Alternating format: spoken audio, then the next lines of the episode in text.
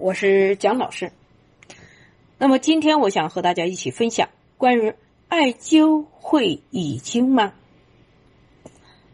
今天我和大家呃就分享这个话题。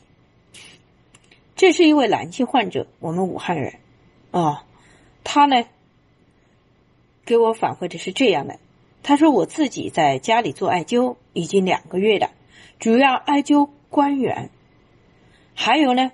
呃，少时间的就艾灸肾腧、足三里这两个三个穴位，所以他说没有做梦，却出现遗精，是不是身体太虚了，还是补不进去呢？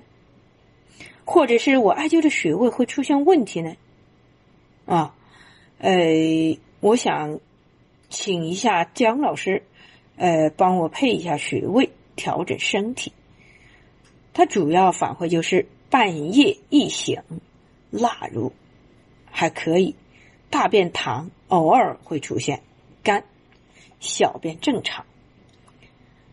于是我将他的舌象采集了下来，舌质绛红，苔黄滑，舌尖凹陷，心肺处凹陷，那么舌体长条，舌缘有瘀斑。那么，根据他描述的穴位艾灸的穴位方案，是不是准确呢？我们来辩证一下。在赤方老人辩证方案中，他这是叫落症，只要是落症，都与肾与膀胱有着直接的关联啊。第二个描述就是大便溏啊，这是描述脾虚的表现。任何疾病。我想的话，应该是从中焦入手的。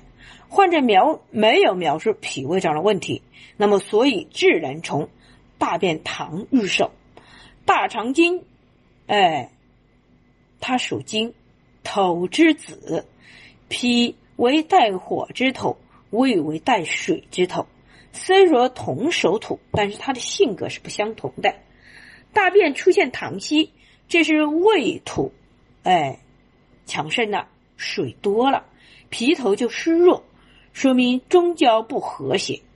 那么我们看看舌象，舌尖凹陷，不是所有的舌尖凹陷都是心血不足，我们要看看舌质就明白。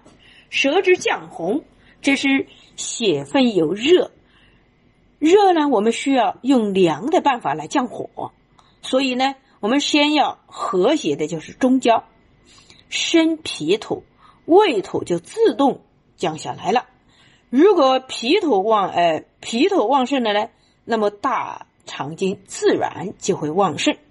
所以呢，在这里面，我们艾灸脾虚太白、丰隆、阴陵泉，艾灸天枢、合谷、列缺、楚池。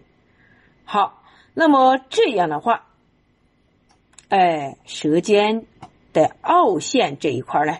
就可以得到缓解。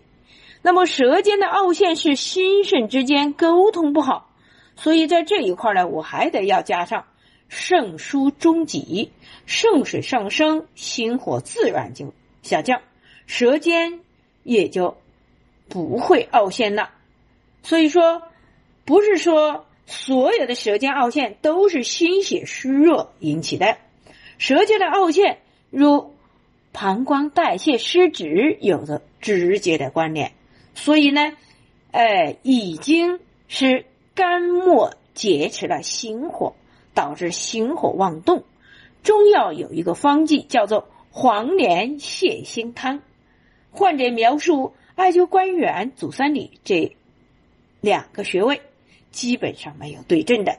那么我们中医辨证，哎。脾肾阳枢兼心火妄动，那么中药方剂常常会使用真武汤和黄连泻心汤组成。